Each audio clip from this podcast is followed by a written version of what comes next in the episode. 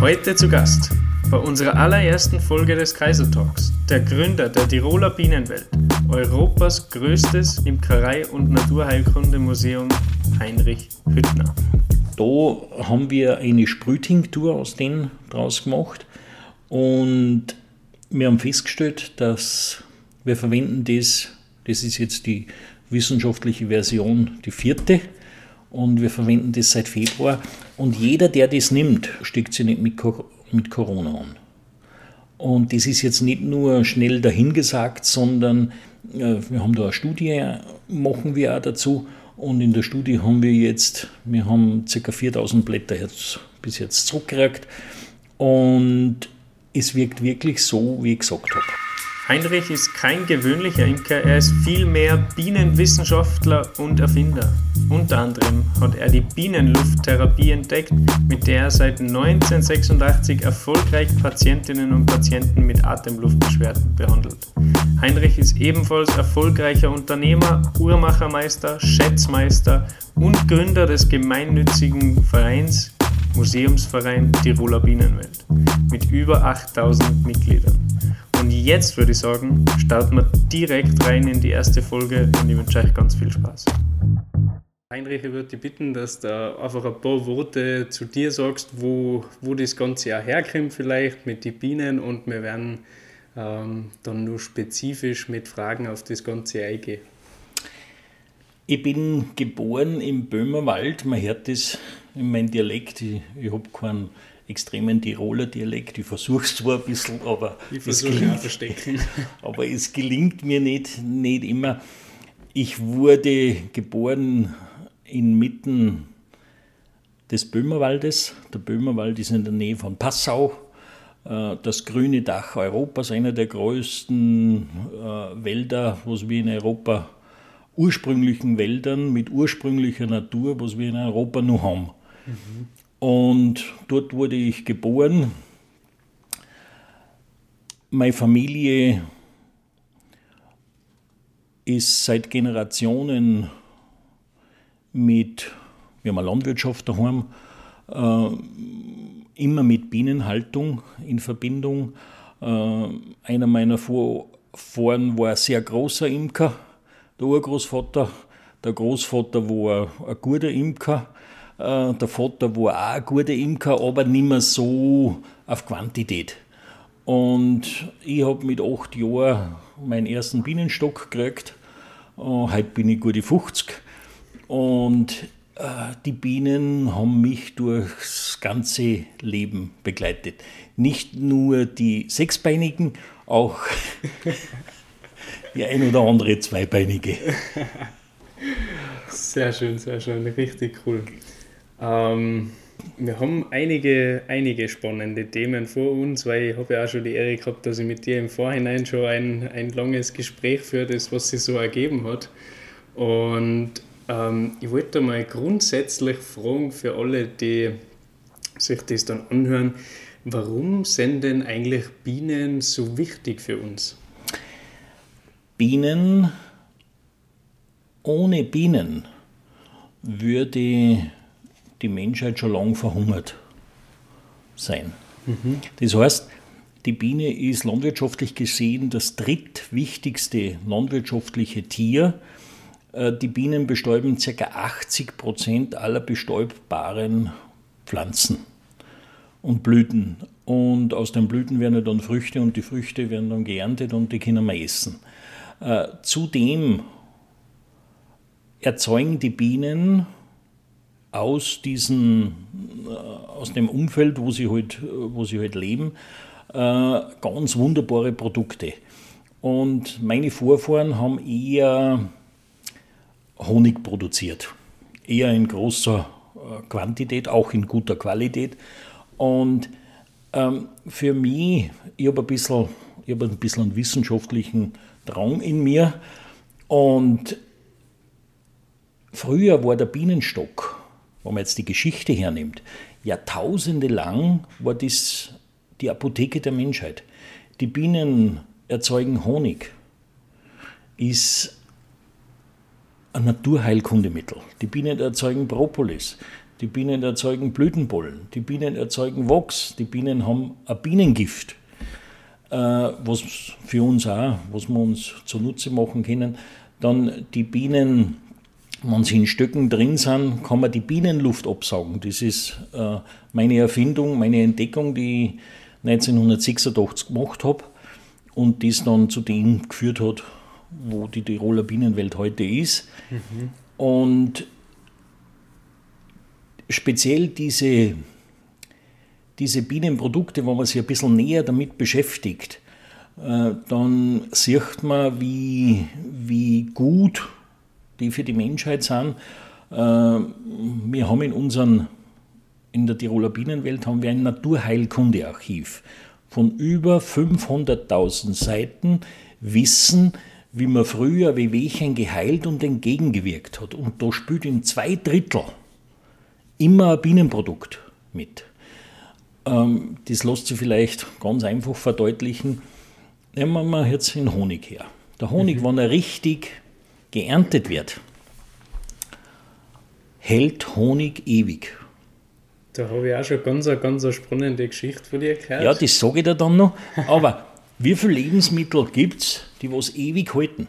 Also ich kenne keins. Schon noch. Es gibt Salz. Salz hält auch ewig. Ja. Ja.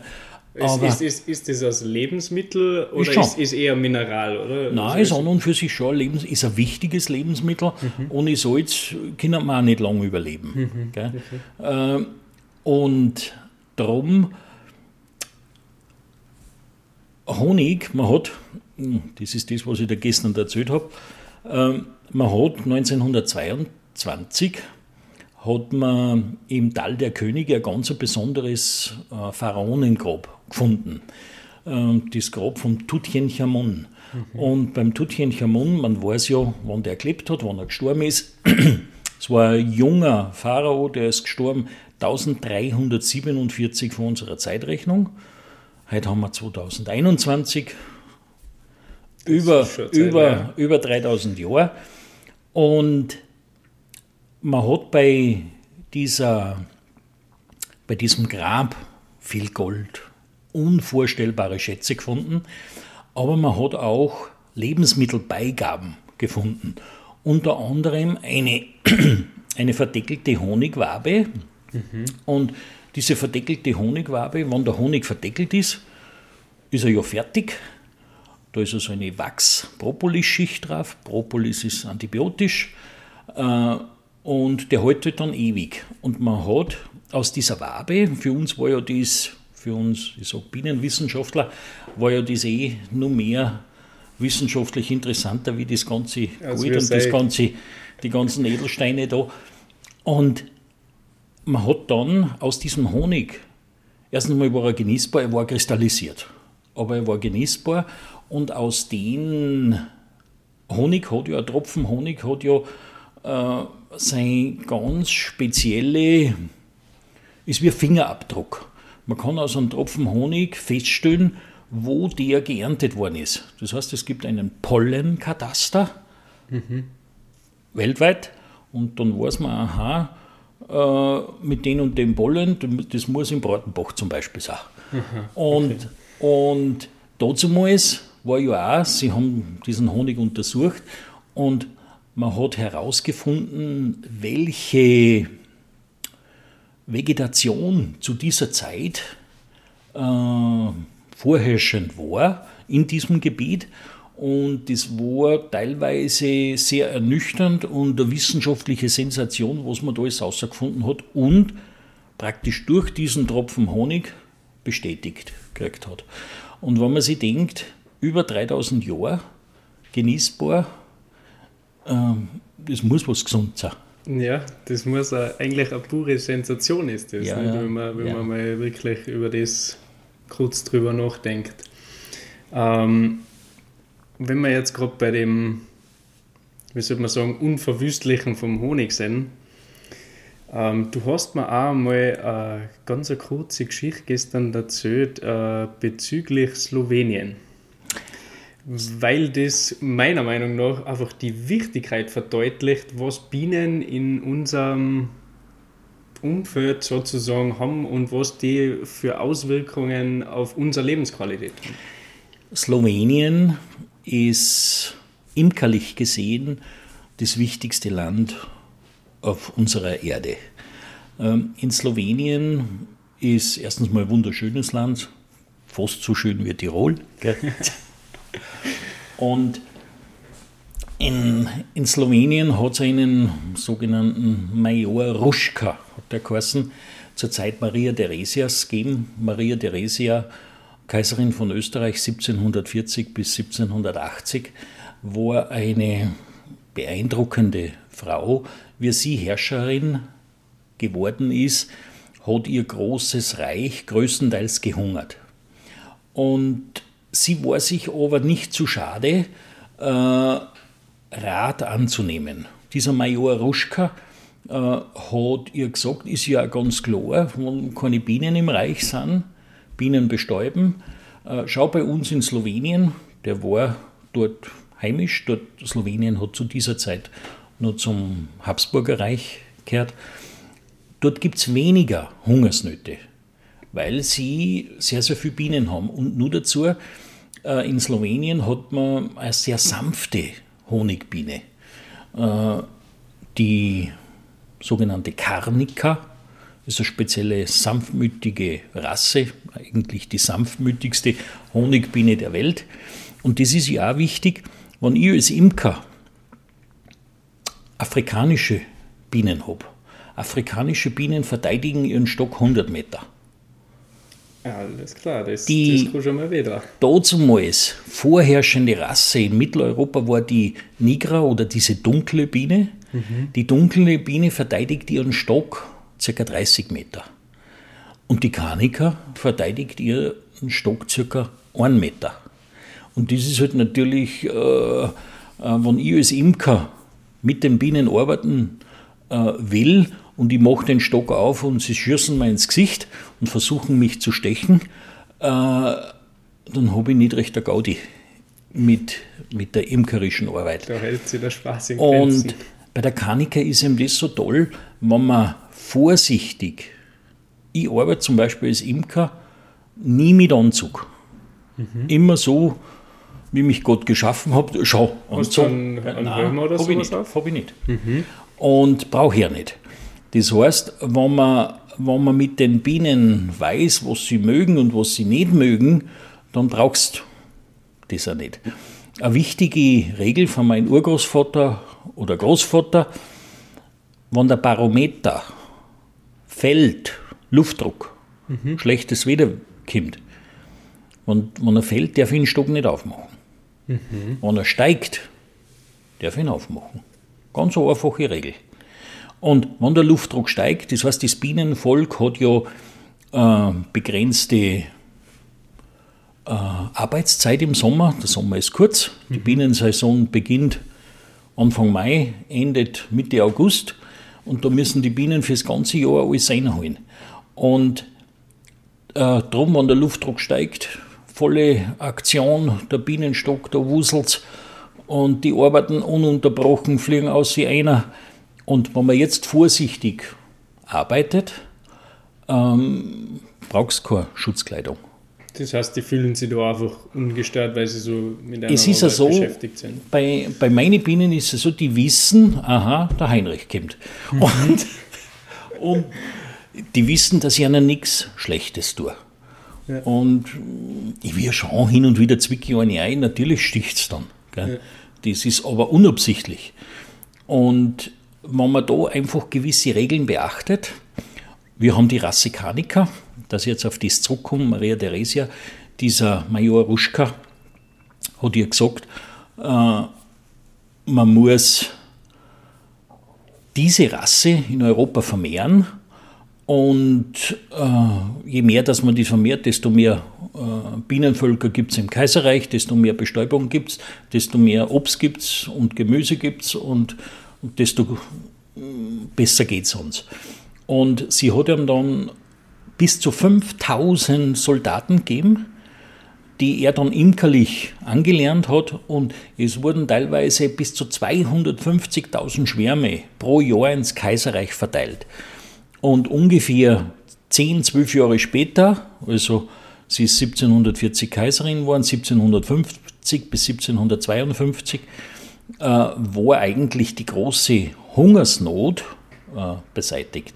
Maria Theresia, sie war eine Frau und die Reiche rund um Österreich damals haben halt diese Frau als lästig empfunden und kein Mann, okay, und sie ist ja immer verwickelt worden in kriegerische Auseinandersetzungen. Kriege kosten Geld, Kriege bringen Unheil.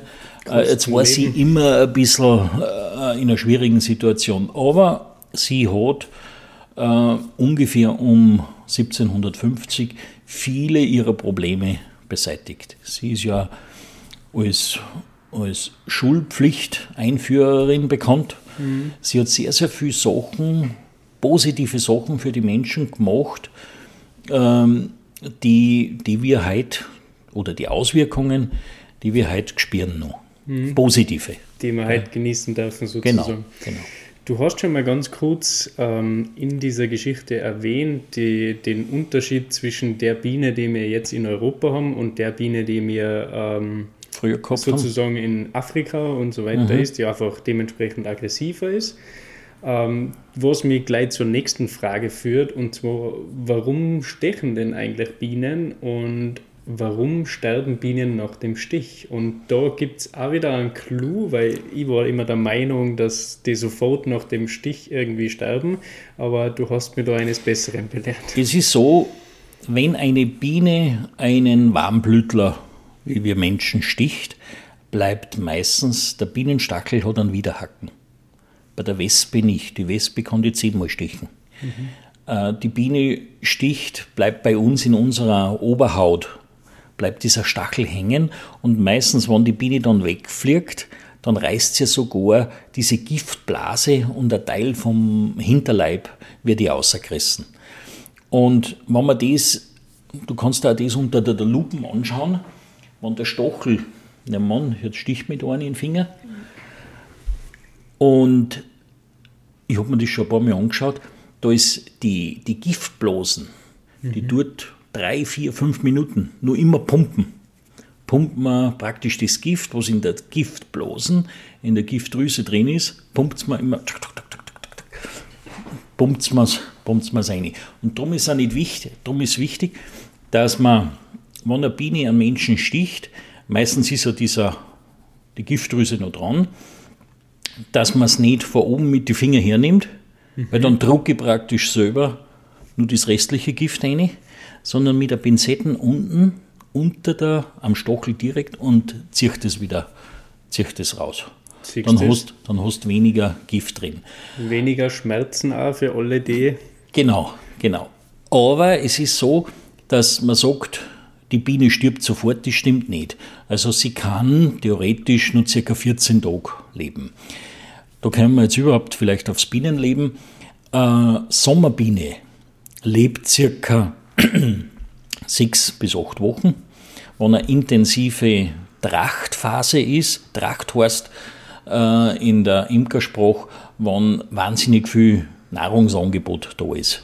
Wenn eine gute Tracht ist, dann, dann ist viel, viel Nektar oder äh, Honigtau in den Wäldern und, und die Bienen arbeiten da mit einer Geschwindigkeit, lassen sie nicht lassen sie nicht von nichts mehr ablenken.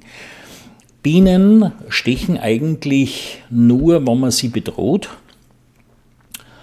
oder auch, wenn ich unbekümmert äh, in Stockaf reise äh, zur Forschenzeit, dann, dann werden die, äh, bei den Bienen gibt es Wächterbienen und die haben die Aufgabe, den Stock zu schützen. Und, und da ist auch so, wenn die eine Biene sticht, dann wird bei diesem Stich ähm, ein Duft freigesetzt. Und mit diesem Duftstoff mhm. werden andere Bienen alarmiert, der eine Biene zu Hilfe zu kommen. Und das ist bei der afrikanischen Biene ein Wahnsinn. Ich bin teilweise weltweit schon mal umgekommen und haben mir fast alle Rassen angeschaut. Und also da musst du sausen. Da geht ohne Schutzanzug gar nichts. Äh, drum versucht der Imker diesen Geruch, mir passiert auch hin und wieder was, dass ich eine einzwick. Und äh, ich reibe mir vorher die Hände mit Nelkenöl ein. Aha. Okay, was hat das für einen, das, speziellen Effekt? Das Nelkenöl äh, übertönt praktisch diesen, diesen Duft einer stechenden Biene und das Nelkenöl mengen die Bienen nicht so oder sie reagieren da nicht aggressiv drauf, sagen wir es einmal so. Mhm. Und, und das heißt, es gibt immer natürliche Sachen. Ich brauche da kein Gift oder es ist irgendwas. Ja. Äh, man kann mit einfachen Hausmitteln meistens das, was meine Großväter und Urgroßväter schon erfolgreich verwendet, schon erfolgreich haben. verwendet haben. Und, und da, da und halt mit den Bienenimkern. Mhm.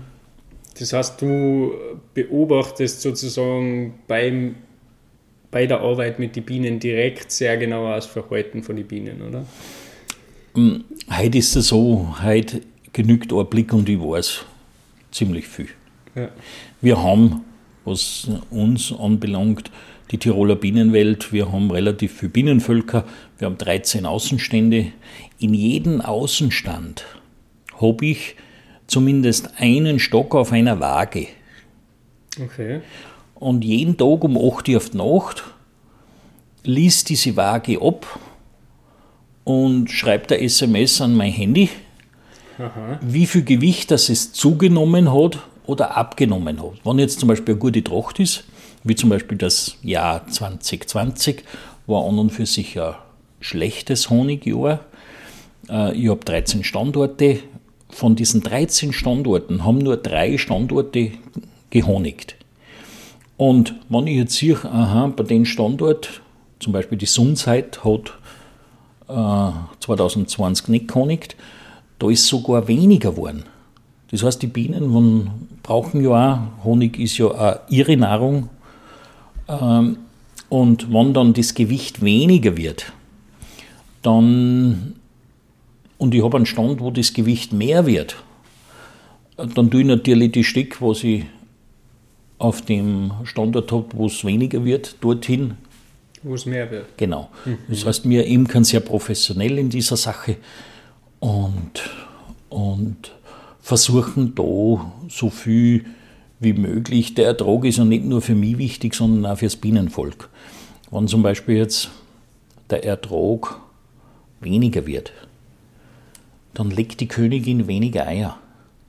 Okay. Die Königin denkt ja vier, 21 Tage, also vom, wenn die Königin Ei legt, in 21 Tagen schlüpft äh, die normale Biene und sie legt nur so viel Eier, wie ein Nahrungsangebot da ist.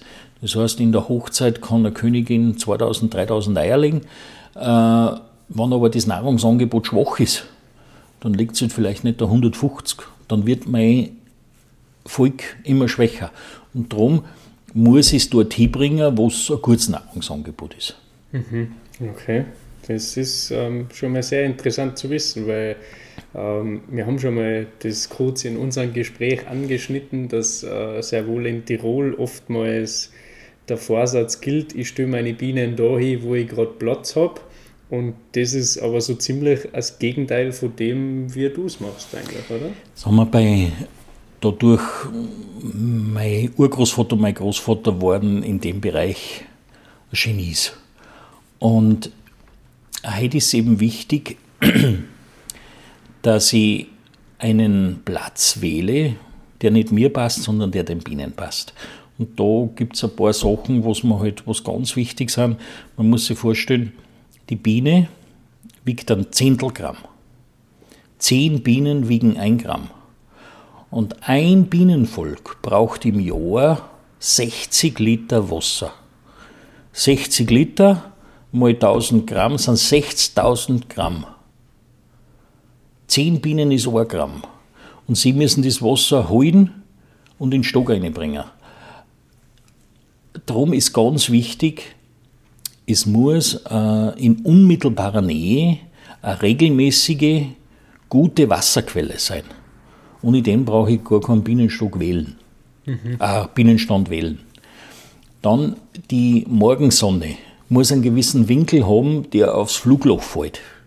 Wenn ich das nicht habe, ist, oder wenn ich mich nicht mit dem beschäftige, ist es gescheiter, man lässt mhm. äh, Es gibt unzählige Faktoren. Man muss schauen, dass windstill ist.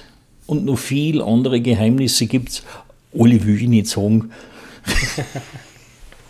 ja, mal schauen, ob wir die nicht mehr im Laufe der Zeit außer der kitzeln. Ähm, was ich noch als andere Frage so vorbereitet habe, wie macht eigentlich eine Biene Honig und warum? Und auch gleich noch mit dazu die Frage, wie macht eine Biene Wachs? Gut, Honig. Es gibt grundsätzlich zwei verschiedene Arten von Honig. Es gibt einen Blütenhonig mhm. und einen Waldhonig. Super, das nimmt man nämlich gleich schon eine weg. Ja, der Blütenhonig äh, erklärt sich eigentlich selber. Das heißt, die Biene fliegt eine Blüte an und holt sich daraus den Nektar und aus diesem den Nektar schlürft sie ein, kommt den Honigmogen, sie äh, fliegt wieder heim, wenn es voll ist und verteilt den äh, in den Stock an andere Bienen und die geben ihn in Zellen. Und dann wird er von Zelle zu Zelle nur circa zehnmal umgetragen. Dieser Rohnektar hat ein Wassergehalt von circa, es kommt je nach Blüte an, äh, aber man kann grob sagen, wir betreiben das wissenschaftlich, also ich kann nicht sagen, die Zwetschgenblüte hat so und so ein Wassergehalt oder die Kirschblüte die. Und, aber der Rohnektar hat so ca. 40% Wassergehalt und der wird dann von Zelle zu Zelle circa zehnmal umgetragen äh, dann die Bienen auch in der Nacht, saugen das wieder auf in den Honigmagen, geben das wieder äh, retour. Und bei diesem Umtragen wird ein Wasser entzogen. Und wenn der Wassergehalt circa 15, 16 Prozent ist, kommt, wenn die Zelle voll ist, eine Wachs-Propolis-Schicht drauf und dann wird der Honig versiegelt und dann hält er theoretisch ewig. Der zweite Honig, den es gibt, ist der Waldhonig. Und da glauben viele in der Bevölkerung, wenn der Wald bliert, gelber Blütenstaub, oft riesige Wolken. Da muss ich mich bis gestern mit einschließen. gelber Blütenstaub, riesige Wolken. Ach, heuer geht's dem Imker gut. Der Waldhonig hat mit dem Blütenstaub, mit dem Waldblütenstaub nichts zu tun der Waldhonig. In Tirol gibt es 29 verschiedene Arten von Rindenläusen, sogenannten Lachniden, die von Ameisen gehalten werden. Wir haben das in der Schule gelernt. Die Ameisen halten sich diese Läuse wie Kühe, wie mir Kühe. Mhm. Und diese Läuse fressen die Bastschicht der jungen Triebe und sondern eine süßliche Substanz ab. Diese süßliche Substanz nennt man Honigtau haben wir alles in der Schule einmal gelernt, Biologie, mhm. erste Klasse Hauptschule. Schon lange her.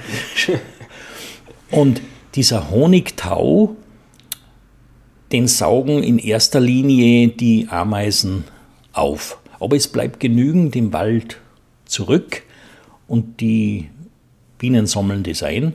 Und aus diesem Honigtau, der eiweißhältig ist, macht man den Waldhonig. Der Waldhonig ist würziger.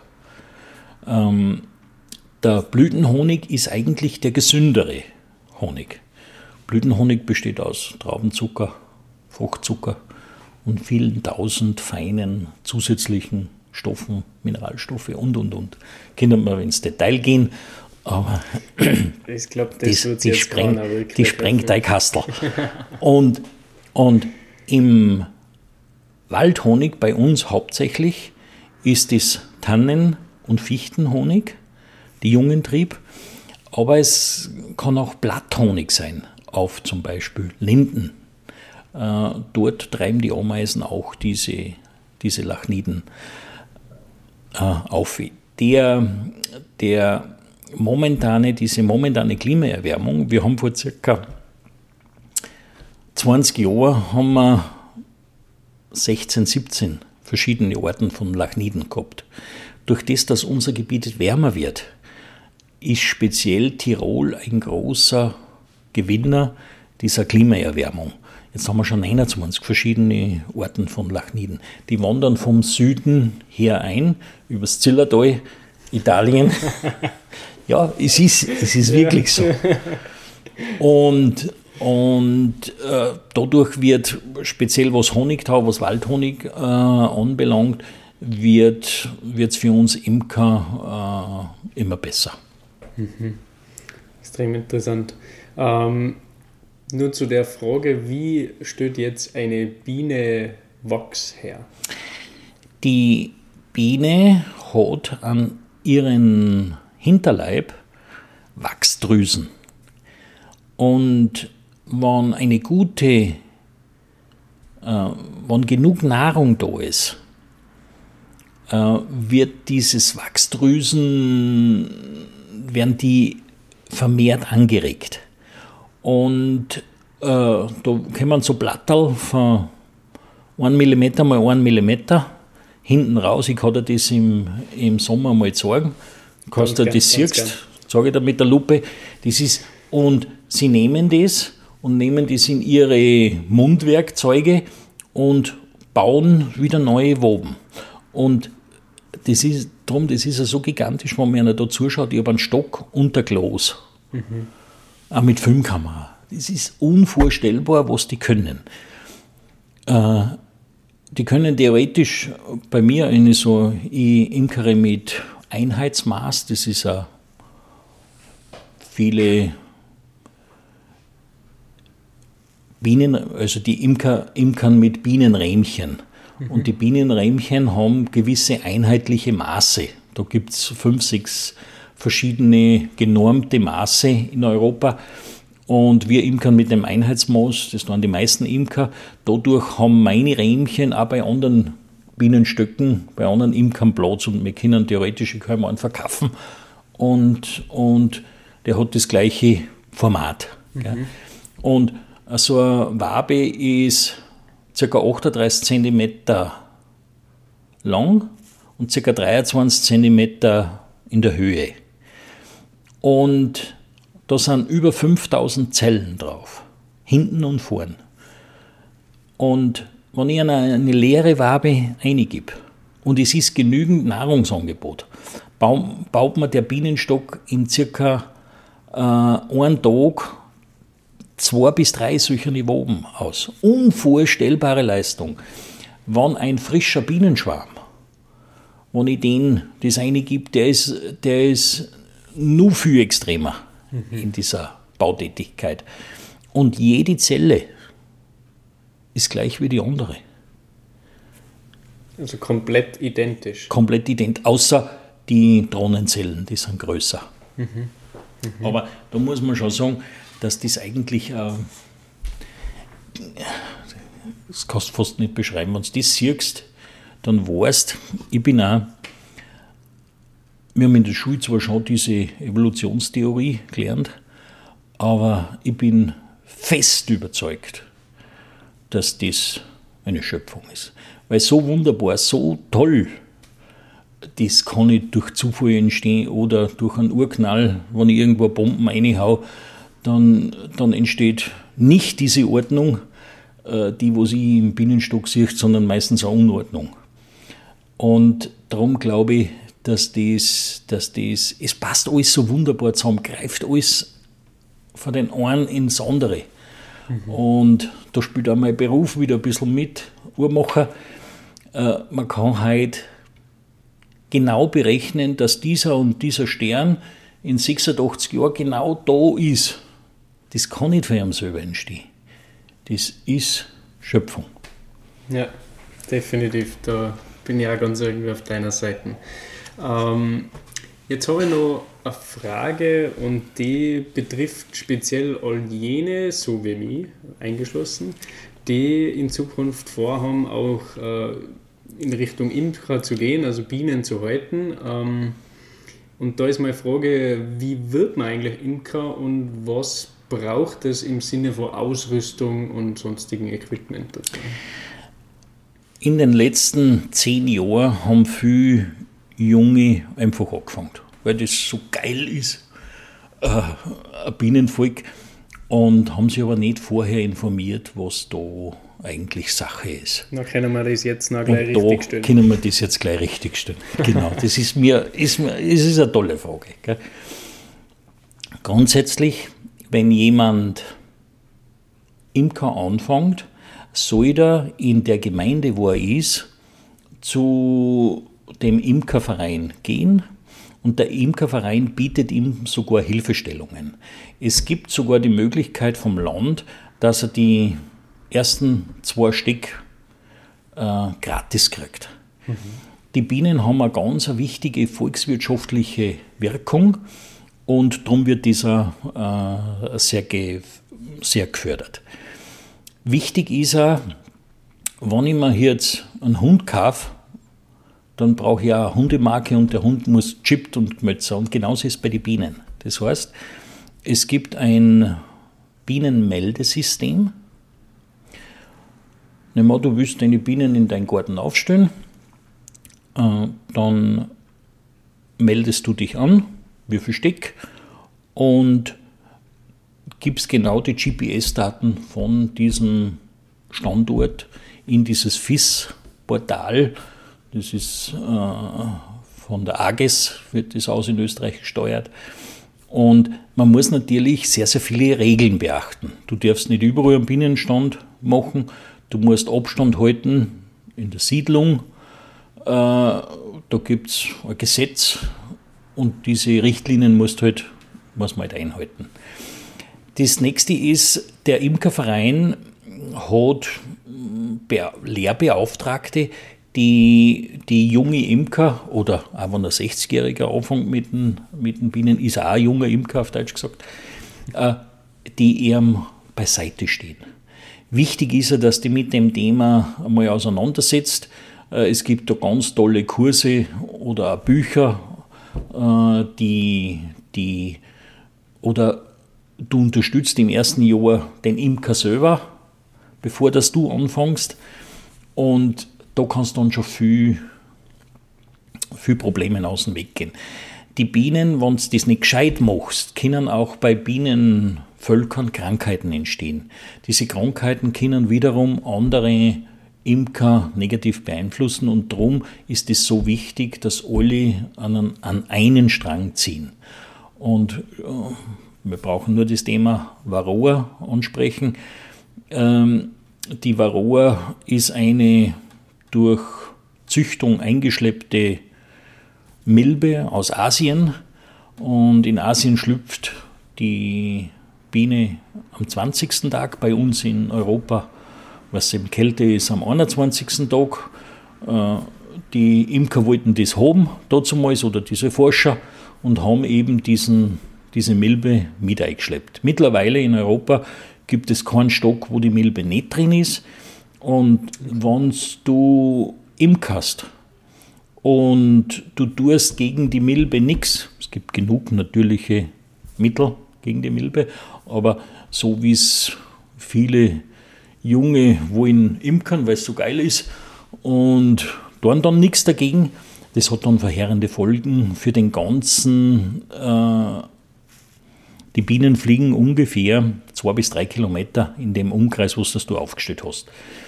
Und wenn man das nicht beachtet, dann ist spätestens im dritten Jahr dein Bienenvolk tot. Und wenn man das beachtet, das heißt, ich mache das Bienenjahr fängt an im Frühjahr, ich mache, äh, ich erweitere das Bienenvolk, mache das alles gut, ich schleide das Ende Juli, Anfang August aus und dann nach der Honigernte, nach der Haupternte, macht man die Varroa-Reduzierung. Gibt es eben verschiedene natürliche Mittel. Was, und was würdest du da jetzt äh, nur so als, als, Wir haben, wir verwenden äh, eigenes Mittel. Ich war in Asien und habe mir die ganze Geschichte angeschaut. In Asien gibt es einen Baum, dort regeln sie die Bienen das selber. Das heißt, wenn viel Varroa in einem Stock drin sind, fliegen die Bienen diesen Baum an. Das ist kein Futterbaum, Sie fliegen diesen Baum an und holen sie da dieses Extrakt, was die Varroa nicht will. Und die Varroa mag diesen Geruch nicht und nimmt Reis aus, aus dem Stock und indirekt bringt sie sich selber damit um. Und so halten die Bienen das auf ein überlebensfähiges Level. Und den Baum gibt es bei uns nicht, aber die Extrakte äh, habe ich mir besorgt und die Imker mit denen seit 1989 und eigentlich sehr erfolgreich. Mhm. Ähm, ist das ein Geheimzutat? Oder der Professor, das, der Professor Bechacker lebt jetzt nicht mehr. Das war einer der wichtigsten oder der Bienenwissenschaftler in Österreich. Der hat mich als Deppert bezeichnet. Ich nehme es halt. Äh, er hat es nicht erfunden, dadurch ist es vielleicht deppert. Und, aber wir und meine befreundeten Imker nehmen das und wir imkern mit dem gut. Es gibt genug andere Stoffe auch noch. Mhm. Mein Großvater hat mit Kastanien zum Beispiel, Kastanienblätter, Mengen will die Varroa auch nicht. Mhm. Es gibt genug, es gibt Ameisensäure, äh, ist ein bisschen, äh, ist ein gutes Mittel, aber da braucht man gleichbleibende Temperatur. Es gibt genug natürliche Mittel, wo man gegen diese Varroa ankämpfen kann. Wir nehmen eben dieses asiatische Naturvorbild, wo ich da habe, ich sage das nicht, was das ist. Vielleicht, vielleicht das nächste Mal. Gell? Vielleicht das nächste Mal, ja. Ähm, wenn man jetzt da auf das Kurze, um das kurz zusammenzufassen, sagst du jetzt, war es eigentlich vermutlich am schlausten, wenn man einen schon erfahrenen Imker, sage ich jetzt einmal, in dem Prozess einfach einmal unterstützt, weil man auch dementsprechend viel mitkriegt, was man das, auf normalen Wege jetzt vielleicht nicht das, so mitkriegt. Das ist sogar so angedacht. Das heißt, in jedem Imkerverein, ich bin zum Beispiel beim Imkerverein Söll, in Söll haben wir 36 Imker. Es gibt, der Imkerverein ist organisiert, da gibt es Gesundheitswarte. Das heißt, diese Gesundheitswarte schauen, dass diese Varroa-Behandlung flächendeckend gemacht wird. Dass ich vielleicht nur mal auf das eingeht, wenn in Umkreis von drei Kilometern zum Beispiel fünf Imker sind und vier tun das gut und einer nicht, dann haben alle das Problem. Ist oder? alles umsonst. Mhm. Darum, das ist so dringlich und darum gibt es auch gesetzlich diesen Gesundheitswart und man schaut, man, äh, das hat nichts mit Spionage zu tun oder es ist irgendwas, sondern das ist Hilfe. Gell? Und es geht nur, wir müssen das Fleck, flächendeckend machen. Bei der Maul- und Klauenseuche ist es behördlich vorgeschrieben, müssen auch alle zusammenhelfen. Es geht nicht anders. Und äh, ich sage, da ist der Imkerverein Söll hochprofessionell und gut. Genauso äh, sind genug andere äh, Vereine im Unterland, die das, die das genauso professionell machen. Und es gibt aber auch jemanden, der zuständig ist für junge Imker. Mhm. Okay. Oder für neue Imker, weil jung, es gibt da, es fangen genug an, die 50, 60 Jahre alt sind. Und am besten ist immer, man begleitet. Ich habe auch schon sehr, sehr viele Lehrlinge gehabt. Äh, die begleiten mich ein Jahr, müssen ein Jahr für mich arbeiten. Gib mir nur schon was. Ist, also es ist keine Sklavenarbeit, das ist ganz was Wunderbares. Ja. Und, und dann sieht, einmal, sieht man mal drüber, äh, ein Bienenvolk sein eigen zu nennen, ist Verantwortung. Das ist ganz was Tolles. Die Bienen muss man bearbeiten, wann die Bienen wollen, nicht wann ich will. Da muss ich mich selber zurücknehmen. Ja, wenn heute ist zum Schleidern, dann ist heute zum Schleidern und nicht zum Boden gehen. Mhm. Ja, und das ist, das ist, oder wenn, wenn eine neue Königin entsteht, die, die kommt auf die Stunde genau. Da kann ich nichts anderes tun, das, da muss ich das tun.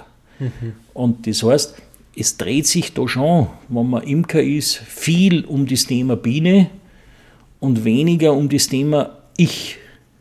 Das ist prinzipiell meiner Meinung nach sowieso nicht ganz schlecht, weil das trainiert ein bisschen das, dass man sich selber vielleicht nicht immer zu brutal im Vordergrund stellt, weil ich glaube, ganz äh, generell gesellschaftlich gesehen hat das nicht wirklich Vorteile, wenn sich jeder selber am wichtigsten nimmt, sondern die Verantwortung für eine größere Umgebung sozusagen übernimmt oder einen, einen größeren Kreis von Menschen.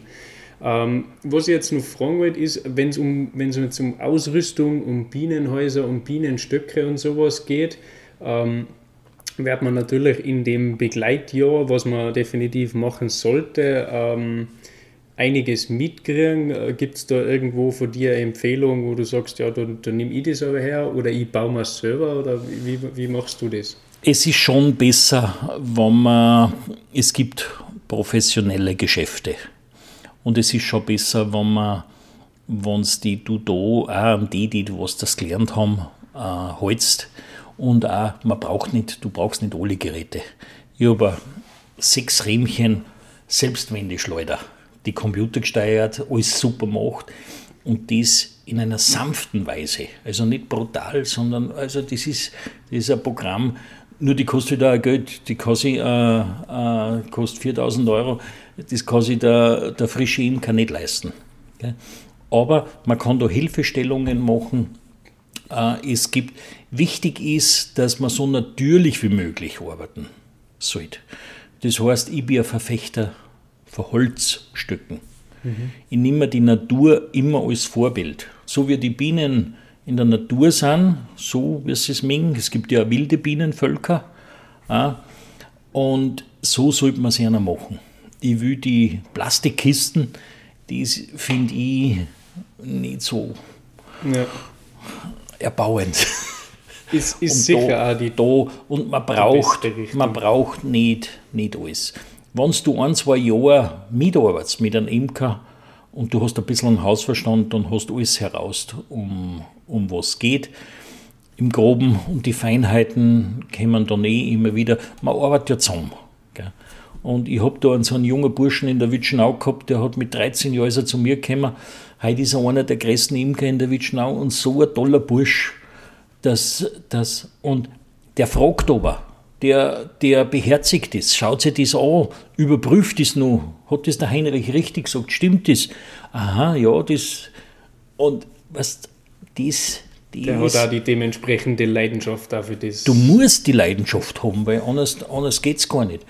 Und, und das ist ein schönes Hobby und man kriegt wunderbare, man kriegt da so viel zurück aus dem Bienenvolk die ganzen, die ganzen Produkte, was die Bienen machen, sind meines Erachtens ist, ist eine hochpotente äh, Naturmedizin. Und wenn du, du lebst da viel gesünder, äh, hängst nicht aber am Computer oder am Handy und, und spielst da deine Millionenspiele. Natur ist wichtig. Wir sind ein Teil der Natur. Äh, das macht das Leben eigentlich aus. Ja, da bin ich absolut, absolut deiner Meinung, dass man definitiv speziell in der schnellen Zeit da jetzt, wo wir leben, einfach sie, wenn man sie irgendwie in der Natur aufhalten kann und das genießen auch kann und dementsprechend sollte man dem Ganzen dann auch Aufmerksamkeit schenken, wenn man schon die Verantwortung über so ein wunderbares Bienenvolk hat, das Du weißt ja, ich bin ein viel beschäftigter Mensch. Mhm. Ich habe ja nicht nur den Bereich Imkerei, sondern ich habe ja bin ein Geschäftsinhaber, ich habe mehrere Firmen und für mich ist das Wichtigste in erster Linie die Familie. In zweiter Linie ist so, ich kann mich irrsinnig toll entspannen. Der eine geht halt Fußball spielen oder Tennis spielen. Und ich schaue halt den Bienen zu. Ja, das habe ich jetzigerweise schon von ganz, ganz vielen gehört. Dann tue ich was, wenn man denkt, aha, der braucht mich, da muss ich was da bei dem Volk. Äh, man sieht ja heute, ein erfahrener Imker schaut aufs Flugloch eine Minute und weiß alles. Mhm. Und das, das lernt man nicht von heute auf morgen. Äh, die Natur, es braucht alles eine gewisse Zeit. Aber auch du, Du wirst das in ein paar Jahren, wirst das sagen, ah, so der Heinrich gesagt so. Ja, da bin ich auch ganz zuversichtlich, dass wir da absolut in die richtige Richtung gehen.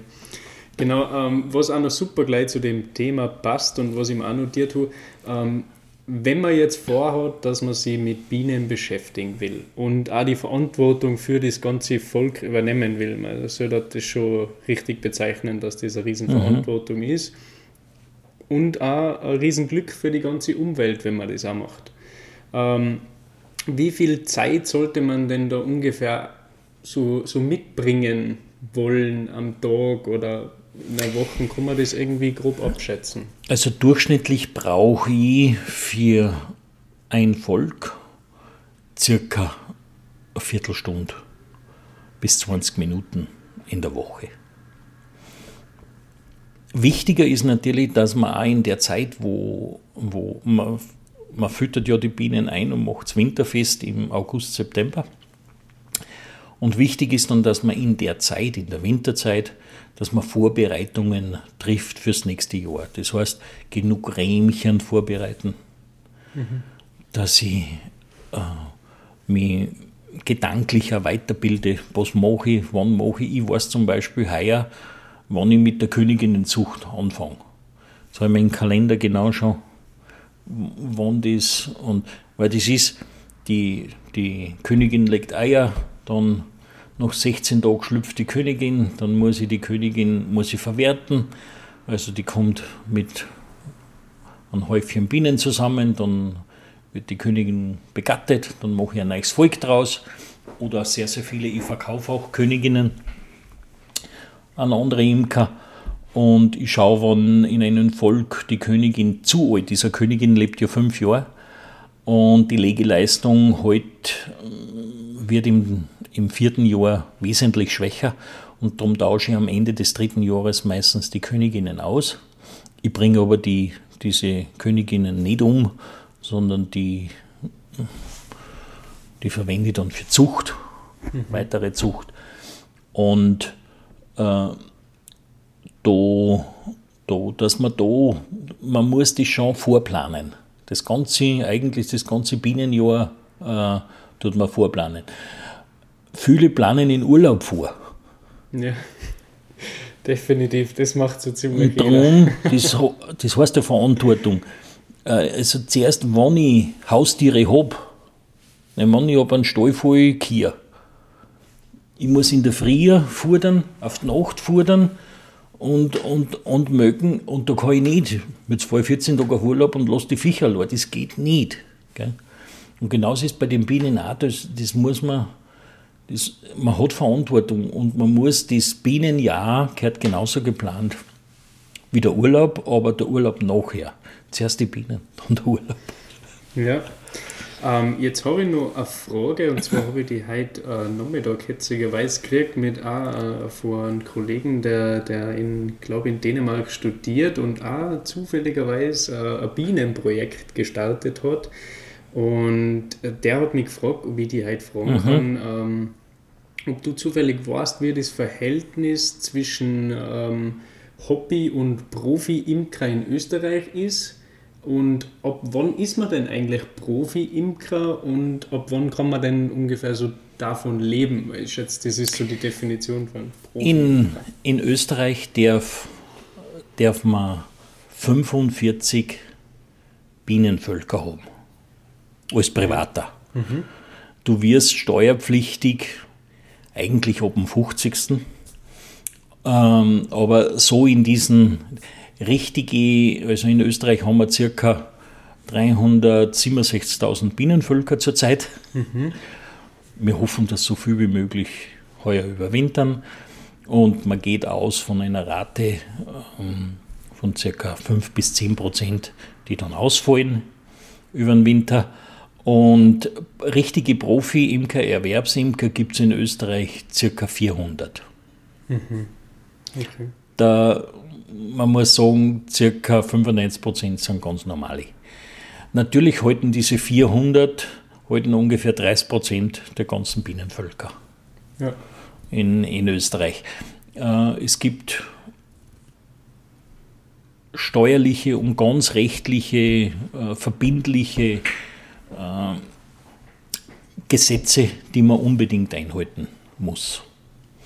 Da ist in Österreich eigentlich sehr gut geregelt. Okay. Also da sollte sich einfach jeder selber nochmal ganz schlau machen. Ja, Aber weil ich schätze, wenn spätestens wenn es 20 Bienenvölker hast, dann du bist in der Szene schon äh, der Großteil, der Großteil hat bis zu 10 Völker. Okay. Und das also sind so die, die Hobbyvölker, wo man, genau, also Hobby das, du musst das ja, du musst das ja da arbeiten. Ähm, ich hab, ich arbeite so circa 50 Völker. Das, wir sind sehr professionell organisiert. Ähm, ich, also die, was ich selber, ich selber bewirtschafte. Wir haben ja einen Museumsverein Tiroler Bienenwelt, wo wir sehr, sehr viele Mitglieder haben, circa 8000 äh, zurzeit. Und ähm, Imker, die mit mir imkern, ich habe so circa 50 Imker, die mit mir gemeinsam und vielleicht unter meiner Anleitung imkern. Und da und wir versuchen, diese Produkte gemeinsam zu vertreiben unter der Marke Tiroler Bienenwelt und unter dementsprechender Qualität. Äh, es ist so, dass die, die großen Imker produzieren, in Tirol kann man keine großen Mengen nicht produzieren. Äh, es gibt in der Steiermark sehr, sehr viel Burgenland, sehr, sehr viel.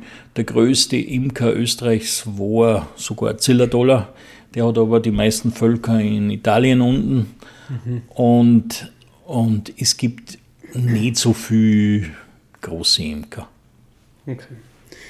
Ja, das ist vielleicht eh gar nicht so schlecht, wenn man ein bisschen mehr bei, bisschen kleiner, ein bisschen regionaler, ein bisschen mehr Und wichtiger, wichtig ist, jeder Mensch soll sich den Honig nicht im Geschäft kaufen sondern soll sich bei seinem Imker des Vertrauens, den gibt es in ganz Österreich, den Imker des Vertrauens.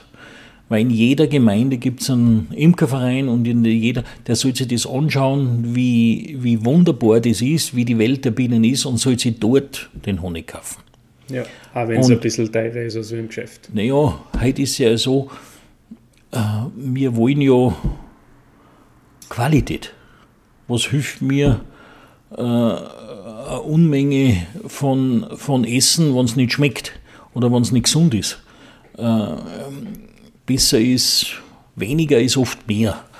Und, und wenn ich das sehe, wie der Imker imkert, dann, und wie aufwendig das, das ist, bei mir kostet das Kilo Honig 17 Euro, wenn ich den Imker zuschaue, bis das das Kilo Honig im Glasl ist, dann müssen wir 500 Euro verlangen. du lachst, aber das ist wirklich so viel Arbeit. Ja, ja. Und ja, du musst dir vorstellen, das ist Biene, ein ganz Jahresjob, das ist nicht nur ja, einmal und eine Biene, du musst dir die Leistung der Biene auch. Also, die wenn Biene, wir die zahlen müssen, dann waren wir alle an. Genau. Und darum, wir müssen das wertschätzen. Ja. Weil bis das so ein Tropfen Honig benannt ist, bis das so fertig ist. Und dann, wie viel geht in so ein Glasel, Kilo Glasel, wie viele Tropfen sind da drin? Das ist ja eine Unmenge. Ja. Und wir dann das einfach mit dem Messer reinfahren, aufs Brot aufstreichen und beißen einfach an und denken gar nicht an das. Ja. Und diese Wertschätzung. Das hoffe ich auch, dass man mit dem, äh, also mit der speziellen Podcast-Folge auch ein bisschen ins Bewusstsein der Leute mit einbringen können, dass das Zeug nicht einfach aus dem Boden ausschießt und da nichts dahinter steckt. Das ist ein unglaublicher Prozess, da gehört unglaublich viel Aufmerksamkeit und Leidenschaft dazu, damit das vernünftig ähm, so gemacht wird, wie es, wie es eigentlich die Intention dahinter wäre. Und deswegen darf man da auch jeden Imker seinen, seinen kleinen Teil von dem ganzen Verdienst auch ruhig gönnen, meiner Meinung nach. Und das ich habe mit diesen, wie ich mit der Imkerei angefangen habe, habe ich mir das eigentlich als Ziel gesetzt. Da war ich 15, 16 Jahre. Und wie wir das dann angefangen haben mit der Tiroler Bienenwelt in Söll, mit diesem Museum, wir haben im ersten Jahr haben wir 10.000 Besucher gehabt. Die, da ist in ganz Österreich, wir waren, was im Imkereimuseum anbelangt, eigentlich in ganz Mitteleuropa die Ersten, die das richtig so aufgezogen haben. Heute hat sich das, jetzt, ist, jetzt haben wir 2021, äh, heute ist es so, dass fast in jeder zweiten Gemeinde in Österreich gibt es einen Bienenlehrpfad. Das heißt, wir waren da schon eigentlich der Ursprung und haben da so Gas gegeben, dass eigentlich auch jeder und die Wichtigkeit, auch Ich sage, genug Fernsehkameras, Fernsehshows haben wir von der Tiroler Bienenwelt ausgemacht. Wir haben da schon sehr, sehr viel Engagement eingelegt und sind eigentlich dafür verantwortlich, dass die Bienensituation in Österreich heute so ist, dass das, dass das so einen hohen Stellenwert äh, äh, gekriegt hat. In dem Museum haben wir alles, haben wir die ganzen Prozesse so aufgezeigt, dass man es mit einfachen Sinnen alles versteht. Man kann es eh teilweise in der Homepage noch nachschauen. Das wie, ist ja so. wenn die Leute nachschauen wollen, wie ist die Adresse von der Homepage? www.tirolerbienenwelt.at und da sollen sie reingehen aufs Museum und das Bild anklicken. Mhm. Und dann ist er 360 Grad äh, Perspektive und kann sich jeder, äh, ist er, das war eine wunderbare Welt. Ja, vielleicht werden wir das zukünftig auch noch auf anderen Plattformen präsentieren.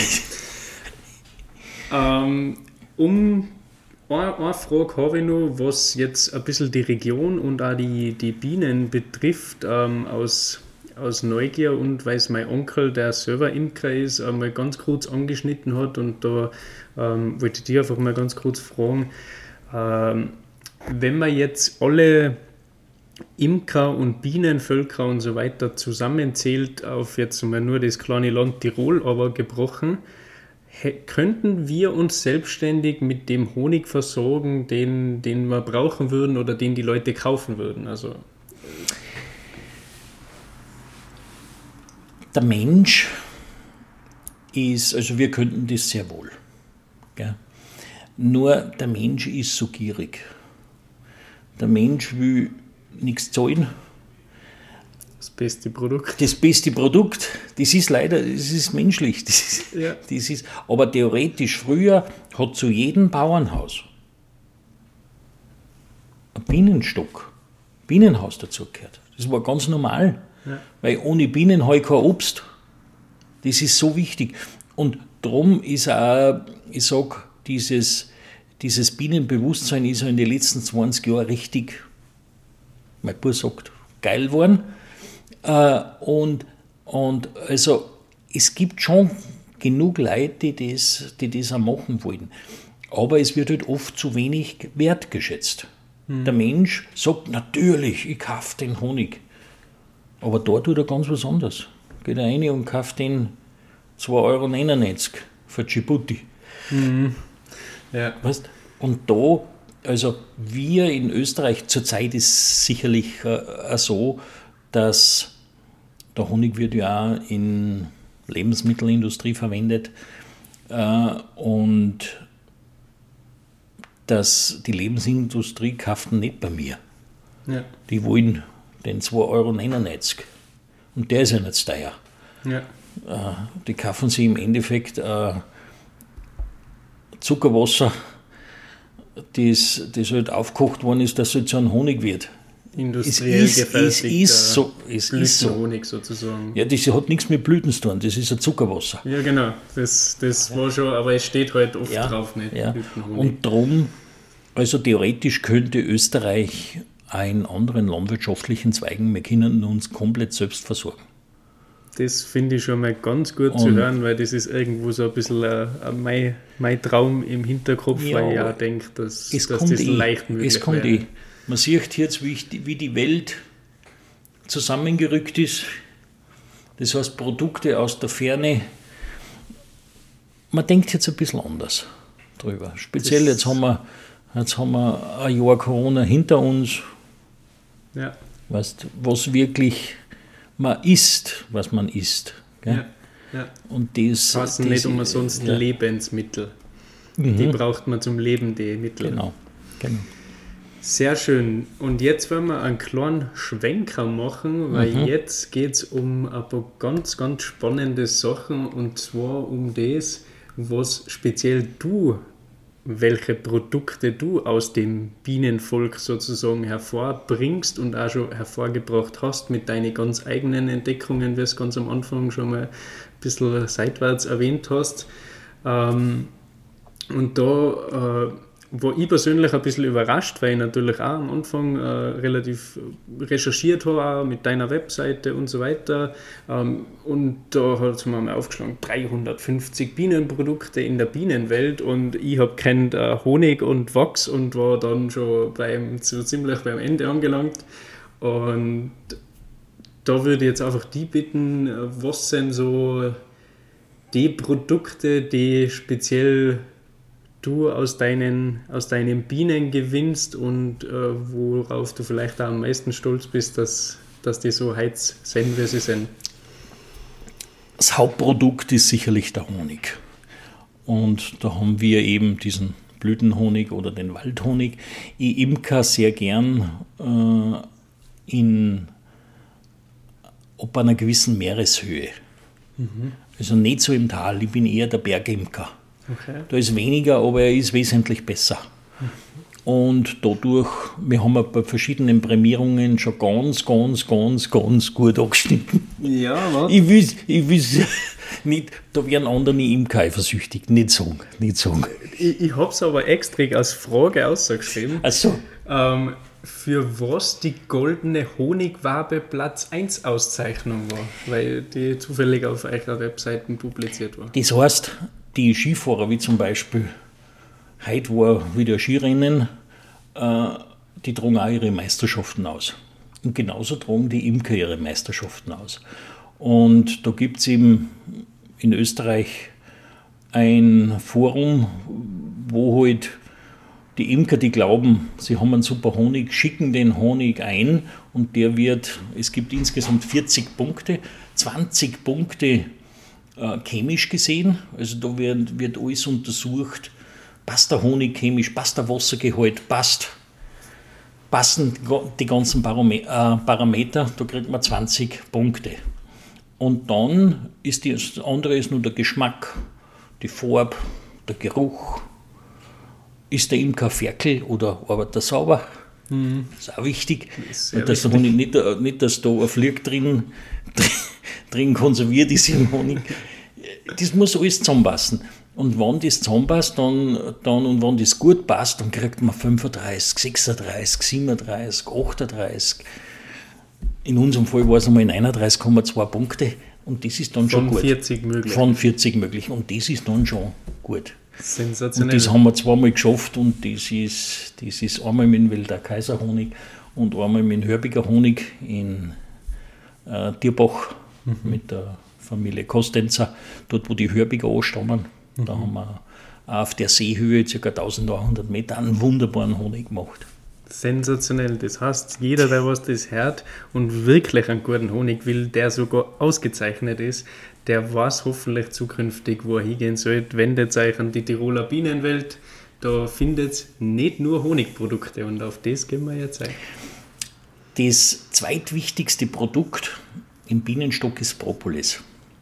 Kannst du mal ganz kurz beschreiben, weil ich mir es auch aufgeschrieben habe, weil ich es einfach selber nicht weiß. Ähm, was ist ein Propolis? Propolis ist ein Antibiotikum, was die Bienen holen sich aus der Natur ein Harz, vermengen das mit eigenen Fermenten und überziehen den gesamten Stock oder wenn irgendwo ein Loch ist, wo es zircht, und kicken das zu. Mhm. Bienenkitharz oder Propolis. Und man muss sich vorstellen, in so einem Kastel, so 46 cm mal 46 cm, drei Stockwerke, ca. 25 cm hoch, leben bis zu 100.000 Bienen auf engstem Raum zusammen. Wenn der eine ein Virus hat, was glaubst du, was da los ist? Und darum haben sie ihre eigene Medizin, sie überziehen alles mit denen und halten dieses Propolis, dieses das einzige natürliche Antibiotikum, von dem der Mensch nicht immun wird. Und den Bienen hilft es auch sehr. Mhm. Nicht immun wird, das ist nicht schon mal ganz spannend. Wird. Und wir haben da eine Propolis-Tinktur. Äh, wir tun das Propolis runterkratzen. Dann tue ich es fein mahlen wie Mehl. Es geht durch einen Schmäh, den sage ich aber nicht. Ein paar Geheimnisse müssen sein anscheinend. Müssen bleiben. Und dann tun wir das ansetzen auch in einem gewissen Verfahren, in einem ganz tollen. Äh, wir erreichen in unserer Tinktur äh, Propolis-Anreicherung von 21,5 Prozent. Was, was ich, soweit ich das nur im Kopf habe, weltweit außergewöhnlich ist. Genau, oder? genau. Das erreiche ich durch eine Maschine, die auch mein Geheimnis bleibt.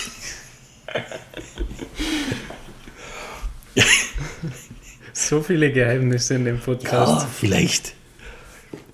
Da wir so mal, vielleicht da eines Tages da so mal mit ein paar Und nach circa sechs bis acht Wochen ist dann diese Tinktur fertig und die verkaufen wir. Wir beliefern auch Apotheken mit dieser Qualität. Äh, und 2012 wollte ich ein Grippeverhinderungsmittel auf dieser Basis machen. Aufpassen, jetzt wird es ganz spannend. Ja. Und die jetzige Version heißt Propobinizin. Der Hauptbestandteil ist nach wie vor Propolis-Tinktur, aber es sind auch andere äh, Bestandteile dabei, wie zum Beispiel Zimt, wirkt auch gegen Viren und Bakterien, Kurkuma, wirkt auch gegen Viren und Bakterien und stärkt das Immunsystem, Zirbe, Zillertaler Zirbe, mhm. da kriege ich, das ist, da kenne ich eine alte Bauersfamilie, da kriege ich, die haben einen Zirbenschnaps, das kann man sich nicht vorstellen. Da werden wir mal einen Ausflug machen müssen. Nein, das ist auch wieder Geheimniswoche. Nein, mir zwar. Gut. Und Milchsäure, ein gewisser äh, Teil, der dient als natürlicher Magenschutz. Dann ist Honig, Pollen, Perger. Das wissen viele nicht, Perger oder Bienenbrot ist, wenn die Bienen die Pollen in den Stock tragen. Die Pollen sind das, was an die Hinterhaxel so schön bunt ausschaut wenn sie von Blüte zu Blüte fliegen und dann heimkommen. Da haben wir einen eigenen Mechanismus, wo wir ihnen das helfen abzugeben. Mhm. Und die Bienen gehen in den Stock und dort diese Pollen in diese Zellen einstampfen und vermengen das mit, mit Teilen aus ihren Honigmagen. Und ähm, das nennt man, wenn es so eingestampft ist und in den Zellen drin ist, das wird normalerweise als Lebensmittel hergenommen für die Maden, die, was die Bienen dann füttern, äh, wenn es vom dritten bis zum neunten Tag in dieser Fressphase sind. Und die werden da so eingestampft und das kann man auch ernten. Da ist viel zu viel im Stock, genauso wie Honig das kann ich ernten. Und da ist auch, sind auch Bestandteile von denen drin und Gelee Royal. Mhm. Gelee Royal, da habe ich auch schon einiges drüber lernen dürfen. Das beste das Lebensmittel der Welt. Das ist anscheinend ja. ganz sensationell. Ja, ist auch gut. Und da haben wir eine Sprühtinktur aus denen draus gemacht und wir haben festgestellt, dass wir verwenden das, das ist jetzt die wissenschaftliche Version die vierte und wir verwenden das seit Februar. Und jeder, der das nimmt, hat, steckt sich nicht mit, mit Corona an. Und das ist jetzt nicht nur schnell dahingesagt, sondern wir haben ca. 8000 Flaschen bis jetzt im Umlauf. Viele unserer Mitglieder äh, im Museumsverein Tiroler Bienenwelt. Und ich habe äh, wir haben da eine Studie, machen wir auch dazu. Und in der Studie haben wir jetzt, wir haben ca. 4000 Blätter jetzt, bis jetzt zurückgekriegt. Und es wirkt wirklich so, wie ich gesagt habe. Wir haben bis jetzt drei Fälle, wo es nicht gewirkt hat, aber die haben es nicht so genommen, wie es wir empfehlen. Wie viel Aufwand kann man sich jetzt da vorstellen, wenn man sich das, ähm, das Flaschall ist circa 7, 8 cm hoch? Genau, das Flaschall sind 30 Milliliter ist drin, sind circa 300 Hübe, also drei äh, ist eine Sprühtinktur äh, und man soll das tief in den Rachen in der Früh, zum Mittag und auf Nacht einsprühen, vorher leicht schütteln und das wirkt wahnsinnig toll. Mhm. Also ich habe schon genießen dürfen. Es ist wirklich äh, sensationell, äh, wenn man, wenn man einfach aufpasst, äh, wie das dann da, da im, im Hinterbereich vom Rachen kribbeln anfängt und es ist sicher durch, sehr sensationell. Wir haben da eine mechanische Wirkung eingebaut durch dieses Kurkuma, das verteilt es hinten auf die Schleimhäute und es schmeckt ja nicht grauslich. Es ist, es ist gut, man sollte natürlich auch nicht zu viel nehmen. Also genau so, wie es vorgeschrieben ist, so, so, so sollte man es nehmen. Und da, wir glauben, da liegt irrsinnig viel Potenzial auch für die Zukunft drin. Äh, wir haben das schon verschiedenen äh, Beauftragten der Regierung zukommen lassen und sie prüfen, ich muss ja diese Studie fertig machen und, und das ist halt nicht so einfach, aber ich mache das eh für mein Umfeld ja. und mein Umfeld ist da hochzufrieden. Bei uns hat sich noch nie wer angesteckt. Das ist schon mal sehr, sehr gut zu hören, dass, dass du auch alternative Lösungen gibt, an, abgesehen von der lang erwarteten Impfung vieler, vieler Menschen, dass man das auch auf natürlichem Wege da, sozusagen. Da muss ich auch noch was sagen. Die spanische Grippe 1919, 20 und 21. Ich habe jetzt gerade das Buch gelesen. Das Hauptmittel die haben ja damals haben so diese wissenschaftliche Hintergrundinformation noch gar nicht so gehabt. Und da haben, die haben zum Beispiel sehr, sehr viel mit Zwiebel, Knoblauchprodukten gearbeitet. Und 2021 war es, äh, 1921 war es dann größtenteils besiegt, auch diese Krankheit. Und bei uns natürlich sind wir wesentlich mehr Leid und, und auch die, die weltweite Verflechtung ist in unserer Zeit viel, äh, viel enger. Und wir können es auch, wie soll man denn sagen, man kann es nicht vergleichen, aber es gibt auch, wenn man sich daran hält, es gibt natürliche Mittel. Ja. Das darf man auch nicht außer Acht lassen. Na bitte nicht. Weil genau. da die Naturheilprodukte, ähm, weil wir schon einmal kurz bei dem Thema waren, dass man doch auch mit versuchen sollten, zumindest äh, auf einer gewissen Ebene mit der Natur in Einklang zu leben, was einfach Sinn machen würde, weil wir nur überleben können, wenn uns die Natur das gibt, was sie uns gibt, würde das zumindest meiner Meinung nach schon großen Sinn machen, wenn man da einfach wieder auf einer Viele sagen ja, dass diese, kommt. dass diese Covid-19, dass dieser Virus eine Reaktion der Natur ist, weil wir einfach viel zu brutal die Natur vergewaltigen. Und auch die, ganzen, die ganze Beweglichkeit der Welt einfach viel zu schnell ist. Heute dort, morgen da, dann wieder am anderen Kontinent. Und ähm, dass sich da auch die Natur in irgendeiner Art und Weise ein bisschen wehrt und uns zum Denken anregt braucht man das wirklich alles? Ja, da sollte man jeder für sich mal kurz die, die Augen schließen und kann mal ganz, ganz bei sich über das Ganze nachdenken, würde ich mal sagen. Du hast jetzt das spezielle Propopenicillin angesprochen. Nein, Propopinizin. Binizin. Propo, also Propo von Propolis, ja. Bienen, Bini von Bienen und Zin, was dort schön klingt, Propopinizin, haben wir dieses, dieses Mittel äh, genannt und ist ein, ist ein guter Name, passt wirklich für dieses Produkt. Genau, also jeder, der ebenfalls die positive Wirkung von diesem Produkt einmal erfahren möchte oder einfach mehr Informationen über das Ganze haben will. Ähm, ich glaube, du hast das in alle deine äh, Shops meine Geschäfte. In deinen, genau. Geschäf in deinen Geschäften zur Verfügung. Wir überarbeiten gerade die Homepage.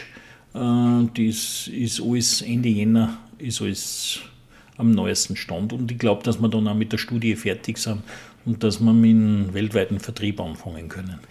Das klingt doch einmal sehr vielversprechend für die Zukunft. Das gibt uns schon wieder ein bisschen, ein bisschen mehr Auftritt nach so einem Jahr als wir 2020. Super. Ähm, was Du hast ähm, einmal ganz am Anfang ganz kurz was angesprochen, was mich auch fasziniert hat, weil es in dem Zusammenhang auch noch einige andere Produkte gibt, die meiner Meinung nach äh, einfach sehr viele Leute davon ähm, profitieren können, wenn, wenn sie mal wissen überhaupt, dass das gibt. Weil wenn's, mhm. wenn die mhm. keiner darauf aufmerksam macht, woher. Ähm, du hast mit Bienenluft experimentiert oder ich habe einen Freund gehabt, oder den habe ich nach wie vor, äh, der hat schweres Asthma gehabt. Und ich war ja immer so in wissenschaftlichen Gedanken versunken.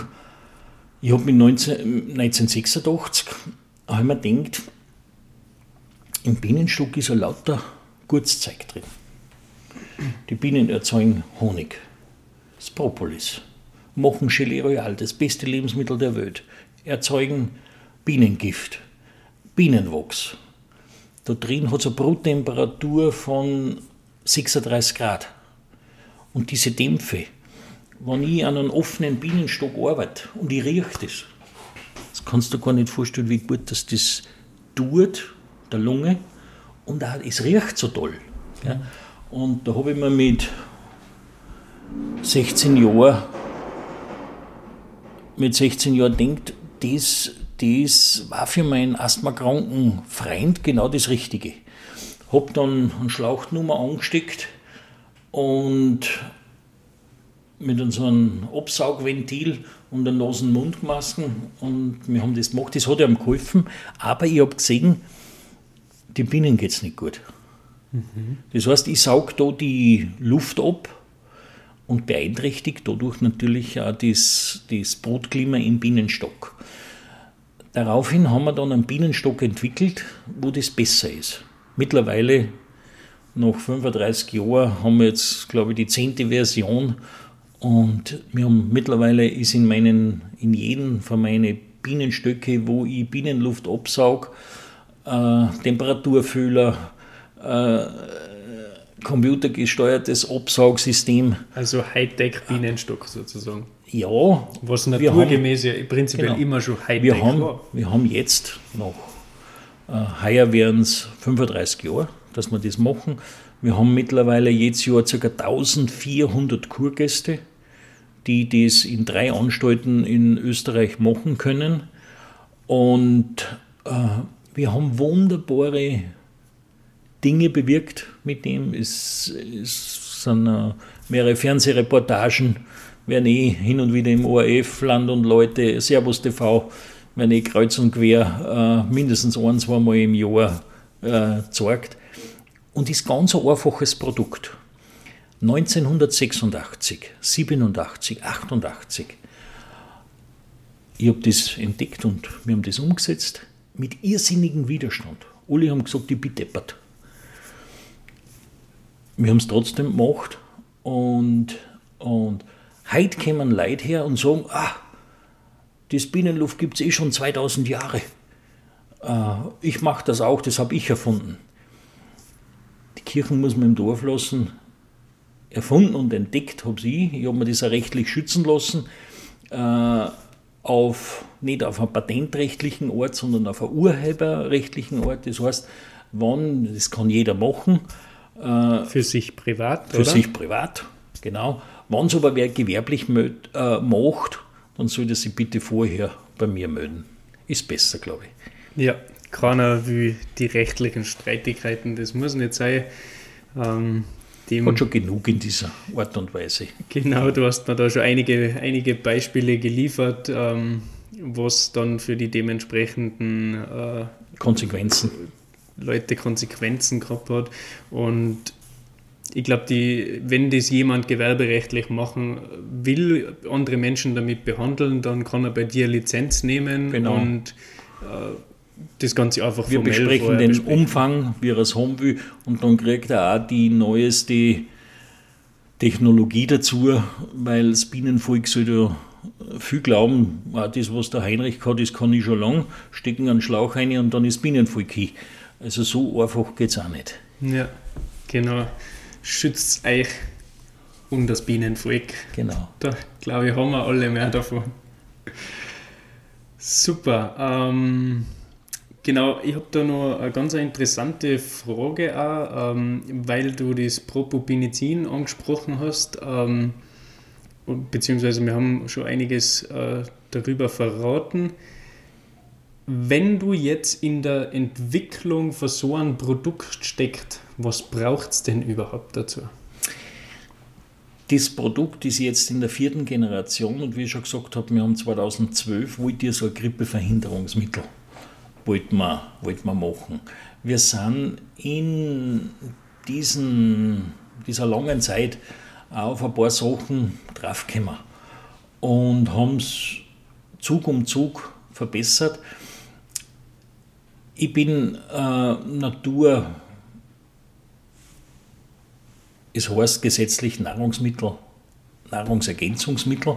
Gell? Und äh, in Österreich, wir müssen einfach da gewisse rechtliche äh, Hintergründe erfüllen, damit man das in, in Verkehr bringen kann. Und das ist mindestens 45 Prozent für die gesamten Arbeit. Ja, genau. Das, das heißt, das, das Produkt, ist schon, das Produkt ist schon 55 Prozent, aber 45 Prozent sind einfach die, ich bin kein großer Chemiekonzern. Mein Sohn hat in diesen, hat in einem großen oder in einem der größten äh, Konzerne äh, gearbeitet und jetzt arbeitet auch wieder dort. Äh, und da kann man natürlich vieles ableiten und, und Synergien haben. Aber es ist sehr, sehr schwierig, dass man ein Produkt auf den Markt bringt. Das, da, da werden dann Hürden auferlegt, die, die schwierig sind und teilweise irrational im ersten Blick sind. Aber es hilft nichts, wir müssen das so tun, wie uns gesagt wird. Ja, das ist vom Gesetzgeber her sozusagen äh, so zu erfüllen und sonst darfst du dein Produkt gar nicht einmal in den Verkehr bringen. Also hast äh, Glück gesagt, dass man es ja, verkaufen darf, das ist offiziell an. Genau, genau. Und man muss die alle Regeln 100% erfüllen, auch wenn sie nicht taugen. Und das dauert halt auch eine gewisse Zeit. Und man könnte schon im Vorfeld vielen Menschen helfen, weil man selber überzeugt ist und dass das hilft. Aber nein, es muss nach einem gewissen Schema ablaufen. Und im Endeffekt ist es so, wir leben in Österreich, wir leben in einer geregelten, ziemlich geregelten Umwelt und es ist im Endeffekt schon richtig, nicht, dass er jeder äh, alles auf den Markt bringen kann, was, er, was einem gerade zu viel was kommt. Einem grad zu viel kommt. Ja. Genau. Ähm, ich habe da auch noch ganz ein interessantes Produkt ausgenommen, weil, weil man in, in weil es irgendwie gängig ist, aber oftmals in einem anderen Zusammenhang verwendet wird. Und zwar, wir haben ja schon ganz kurz geklärt, was Propolis ist. Also die, die Schicht über den Wachs sozusagen, die man ebenfalls ernten kann und die äh, dafür sorgt, dass die Bienen äh, sich selbst sozusagen vor Krankheiten schützen, also sehr antibakteriell. Tötet, genau, tötet Viren und Bakterien. Und die überziehen den ganzen Stock mit dem. Auch alles Bewegliche. Die Rähmchen sind noch beweglich an den Rähmchenseiten und da kratzt man das ober mhm. und, und erntet das. Also ich bin einmal unglaublich gespannt, wenn ich das ja. einmal live sehen kann. Ja, hoffe, dass ich nur dazu dauert gar nicht mehr, dauert gar nicht mehr lang. ich habe einen Lehrbienenstand, einen ganz einen tollen, also ich glaube in Österreich gibt es keinen besseren, keinen schönen. Ja, wo und steht der? Da in Schwalch ja. bei mir äh, daheim und also dort, wo die Tiroler Bienenwelt ihren Verwaltungssitz hat. Dort haben wir die Produktion, die Verwaltung, die Forschung äh, und auch diesen Lehrbienenstand. Und ich lade dir mal ein, so Mitte April, Ganz wenn, dann, wenn dann die Flugsaison losgeht, da, da bringst ihn, da kommst du aus dem Staunen nicht mehr heraus, was da, was da abgeht. Sehr schön. Ähm, und zwar die Frage war eigentlich, ich habe da Propolis, wie gesagt, haben wir jetzt schon mehrmals geklärt. Und zwar, du hast da einen Propolis-Verdampfer in deinem Programm, oder? Genau. Die Bienenluft kann man ja nur machen in der warmen Jahreszeit. Das heißt, im Bienenstock Wutzels sind 60 bis 80, 100.000 Bienen da drin und das geht von, wir fangen meistens an, so Mitte Mai bis Mitte August. In der anderen Zeit kannst du das nicht da. Jetzt haben wir, das passt uns natürlich nicht. Äh, der wissenschaftliche Forscherdrang hat uns dazu gebracht, dass wir, dass wir äh, was erfunden haben. Das habe nicht ich erfunden, sondern ein italienischer Freund. Äh, ich war mal längere Zeit in Südtirol und der Ivan Fabretto hat einen Intervallverdampfer erfunden. Aber äh, mit, wir sind zu dritt gewesen, mit unserer Anspielung, wir wollen das. Das heißt, wir dann in einer, zuerst haben wir es in einer Alukapsel gehabt. Da haben wir alles Gute aus dem Bienenstock da komprimiert und in einen Intervallverdampfer, also wird heiß, kühlt wieder ab, heiß, kühlt wieder ab, also mhm. verdampft. Okay. Diese Patrone, gell, und da haben wir einen Ionisator und einen Ventilator dazu dann, und das in einer Holzversion, war die erste Version, und bringen so diese, wir machen praktisch diese Bienenluft künstlich. Mhm. Und ich kann das das ganze Jahr machen. Und das erste Mal, der Stangelwirt wollte das haben und äh, Hotel Alpenrose in Maurach haben, äh, Wellnesshotel, eines ja. der ersten in Österreich.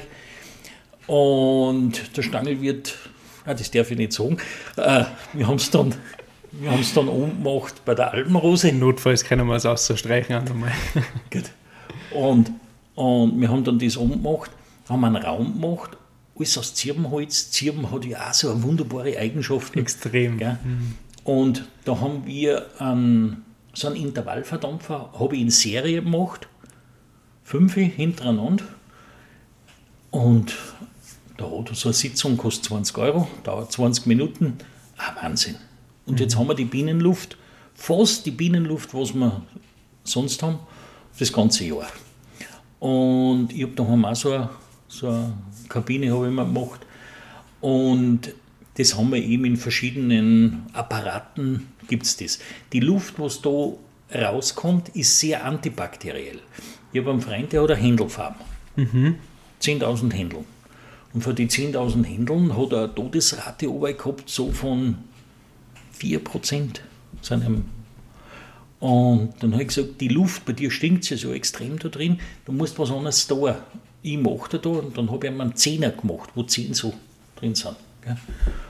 Und dann ist die Todesrate runtergegangen unter 1%. Das heißt, es entsteht eine Luft, die antibakteriell ist, die, wo die Krankheitskeime, die Aerosole, wo sie in der Luft sind, erledigt werden. Und mittlerweile haben wir in Österreich habe ich circa 60 Händelfarmen mit diesen Geräten versorgt. Wow.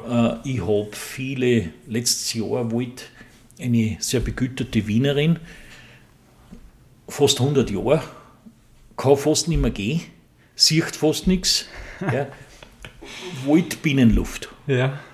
Und die, für 10 Meter hat es drei Minuten gebraucht. Das, das geht, geht nicht. Dann hat sie gesagt, okay, wie können wir das anders lösen? Jetzt habe ich ihr das so gemacht, dass in jedem Raum wollte sie das sogar im Klo aber wirklich, damals ein gutes Klima. Aber wirklich. Und jetzt musst du dir vorstellen, sie, fast 100, alle ihre Freundinnen sind im letzten Jahr gestorben, mhm. sie lebt noch bei. Und, und äh, wir haben ja dann umgestellt, diese Kapseln sind jetzt nicht mehr aus Alu, sondern aus Glas, ist nur besser. Da, äh, und frisch und munter. Sie, sie ist schon eine kränkliche Frau. Gell? Aber wir haben ein das Schlafzimmer. Das geschuldet ja, halt. genau. Äh, wo wir so alt sind, ist, sind wir auch nicht mehr keine 100 Meter dem. Und im Schlafzimmer habe ich ja zwei so Apparate eingebaut, im Wohnzimmer, überall, in der Küche, überall. Und sie sagt, ah, das hilft ihr super. Und sie glaubt, dass sie wegen dem, die Freundinnen, einige sind sogar an Corona verstorben. Und ihr geht es den Umständen entsprechend gut. Mhm.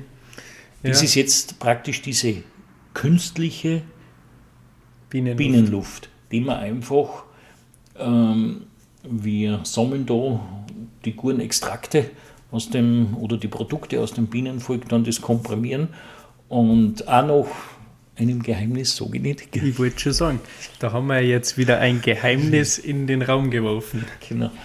Und, aber funktioniert, funktioniert sehr, sehr gut. Entdeckt haben es wir, die technisch ausgearbeitet hat dieser italienische Elektroniker. Super. Ivan Fabretto, Supermann. Wunderbar, wunderbar. Äh, ich war total begeistert, wo ich äh, einfach nur mal durch die Webseite gestöbert habe, ähm, www.tirolerbienenwelt.at.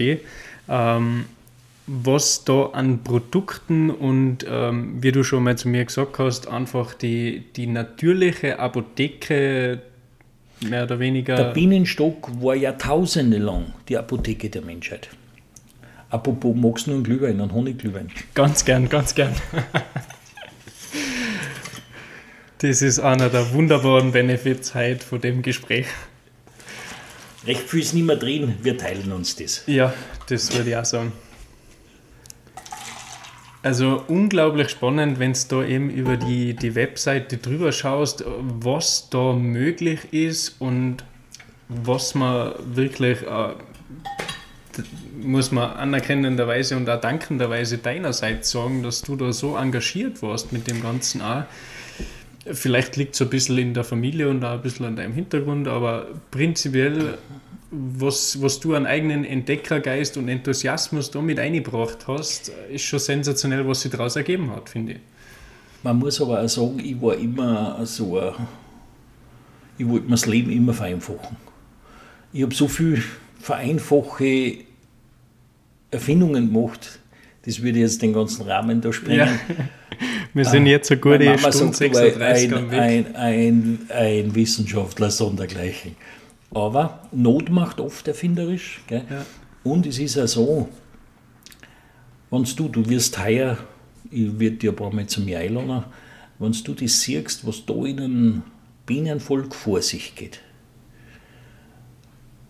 da wird jeder Mensch erstarrt vor Ehrfurcht, was die kleinen Viecherl für uns Menschen leisten. Unvorstellbar.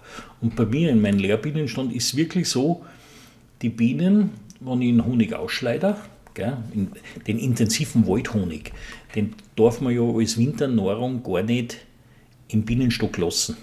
Der ist als Winternahrung viel zu stark für die Bienen. Mhm. Und wenn ich dann, wenn ich dann mir dann äh, die Bienen dann die Winternahrung geben, gell, wenn ich dann einfuhr, da haben wir ganz ein spezielles, auch wieder ein spezielles Mittel. Also das heißt, nicht, nicht nur Zuckerwasser, oder? Wir standardmäßig. Nein, wir, tun das, wir tun das ganz anders. Oh, und, und da ist es so, die Bienen passen schon. Die, wenn ich komme mit dem Mittel, ah, die, die, die wissen es eigentlich schon auch, jetzt kommt der Heinrich und der fordert uns das Gute und dann kommen wir gut über den Winter. Ja, also ich muss definitiv sagen, dass man jetzt da nicht ganz äh, den über zwei Stunden oder sowas mit dem Podcast drüber schießen, ähm, weil ich doch hoffe, dass sie einige Zeit nehmen, äh, dass sie sich das, das Ganze einfach zu Gemüte führen, weil, weil da wirklich so viele wertvolle Sachen drin stecken. Ähm, Jetzt habe ich kurz am Fond verloren, das muss ich noch so schnell. Der Honigglühwein ist gut, gell? Der Honigglühwein ist sensationell. Allein schon das Produkt ist, ist ganz was, ganz ja, was Eigenes. Ist. Aber was, was da alles drinsteckt und was man von dem, von dem Ganzen einfach lernen kann und ein bisschen Bewusstsein schaffen für die ganze Sache. Ähm, und vor allem, wie wir schon mal eingangs gesagt haben, ähm, dass wir uns selber nicht einfach so wichtig nehmen, weil wenn die Menschen von diesem Planeten verschwinden würden, dann wird der Planet in alle möglichen Richtungen explodieren vor lauter Vegetation und die Tierwelt und die Natur und so weiter wird sie erholen. wenn wir die ganz kleinen Viecher wegnehmen, wie unsere Insekten und Bienen und so weiter, dann wird es uns keine zwei Jahre mehr geben. Einstein hat gesagt vier Jahre. Je nachdem, was vorne das man wegnimmt. Genau. Aber man muss auch sagen, der Mensch hat sehr wohl die Kraft, sehr, sehr viel Positives zu bewirken. Absolut. In meinem Fall, ich, ich habe 1984 äh, meine Lehre in einem Betrieb in Linz, Uhrmacher, angefangen. Und Linz war damals eine dreckige, braune, keine schöne Stadt. Die Donau war braun, teilweise stinkend, teilweise schäumend. Und damals hat der Bürgermeister Schanowski gesagt, er will diese Stadt wieder grün machen. Und der hat damals wirklich angefangen mit dem. Und wenn man sich heute Linz anschaut, grün, saubere Luft, in der Donau, die blaue Donau, ist fast wieder blau, so blaugrün. Mhm. Fische sind wieder drin, die man wieder essen kann. Der Mensch hat schon die Kraft, auch seine Fehler wieder gut zu machen. Und Österreich, wir sind sowieso ein ganz besonderes Land mit sehr, sehr viel Natur. Und so wie man dies Linz ist doch eine Großstadt mit über 250.000 Einwohnern. Wie man das toll hingekriegt hat, ähm, wir können theoretisch, der Mensch kann theoretisch auch die ganze Welt wieder schön machen. Ja, absolut. Und das will ja ein bisschen im im weiteren Verlauf jetzt nicht nur mit äh, der ersten Folge, wofür ich schon mal ganz dankbar bin, dass du da Zeit nimmst, äh, dass du das überhaupt mit mir machst und deine ganzen Weisheiten äh, mit uns alle teilst. Die, diese Weisheiten kämen größtenteils nicht von mir, sondern ich bin nur äh, ganz der kleine Heinrich ich bin nicht, nicht, ich will mich da gar nicht so in den Vordergrund stellen. Nein, es gibt da sicher ganz, ganz viele Menschen, die zu dem beigetragen haben, dass, Bei mir, dass so viel war, Wissen angehäuft worden Ich habe Uhrmacher gelernt und dort, wo die Uhrmacherschule ist, Karlstein an der Theier, war die Heimat von Kräuterpfarrer Weidinger. Und der hat mir in sehr, sehr vielen Dingen sehr, sehr viel. Der war eigentlich der Ideengeber hinter der Tiroler Bienenwelt, hinter diesem Imkerei- und Naturheilkundemuseum, hinter diesem Naturheilkundearchiv. Äh, der war ein, ein sagenhafter Mensch. Da bin ich jetzt Wutschkau. Hm. Und, und da habe ich sehr, sehr viel auch mit. Mir hat das immer interessiert mit, mit einfachen Mitteln. Meine Oma war auch so eine Kräuterhex wo, wo äh, ich sage, gerade das halt nicht, wenn, wenn der Fuß zum Amputieren war, äh, dass nicht da nur auch nur ein Heilmittel gehabt hat. Ja. Aber die, die, die, die Natur bietet sehr, sehr vieles. Nicht alles, aber sehr, sehr vieles. Und es ist vielleicht leichter gesagt wie dann, wir müssen mehr mit der Natur leben. Nicht so schnell. Wir dürfen nicht so viel essen. Ja wir dürfen nicht so viel trinken. Wasser schon, aber, ja. aber das andere nicht so. Äh, Abgesehen müssen, vom Honigglühwein, weil ja, der ist schon sensationell. Ja, Im er Maß ist aber auch nicht zu viel. Genau, mit Maß und Ziel. Das ist, das ist, wir müssen einfach da ein wenig mehr mit der Natur, in allen Bereichen. Und dann äh, schaut die Welt für alle wieder ganz anders aus. Und mhm. wir müssen auch von diesen was ich, ich bin eher ein bisschen, äh, die Technik ist gut, was wir alles haben. Auch, ich sage jetzt halt unsere Handys, unsere Computer und die ganzen Medien. Die Möglichkeiten sind ja sensationell. Aber, aber das ist genau, das habe ich, hab ich da gestern auch gesagt, das ist genau wie mit dem Messer.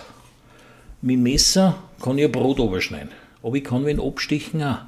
Und darum ist, wir müssen, wir tun, glaube ich, ein wenig zu viel mit den neuen Medien und zu wenig mit der Natur.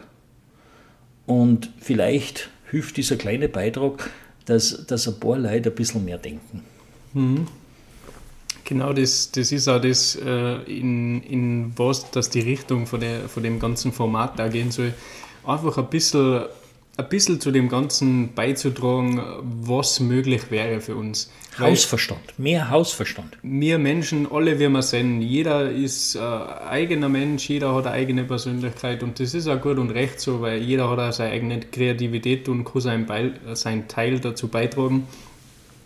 Aber wir hoffen einfach, dass das ein bisschen ein Anstoß in die Richtung ist, wie gesagt, ein bisschen mit der Natur zu leben, ein bisschen wieder dem Ganzen bewusster zu werden, das, die Medien auch ein bisschen äh, bewusster zu konsumieren. Die Technik ist ein wunderbares äh, Instrument, wenn man weiß, wie man es verwendet und sich nicht selber oder andere Leute damit die ganze Zeit verletzt. Mhm. Und wie gesagt, wir sind durchaus ähm, in der Lage dazu, dass wir eine Welt schaffen, die für uns alle, und da nehme ich jetzt nicht nur Österreich her, sondern wirklich weltweit eine Menschheit und eine Gesellschaft zu schaffen, wo jeder davon profitiert und wo Leben, so wie es ist, akzeptiert wird und jeder einfach einen, einen guten Beitrag dazu leisten kann.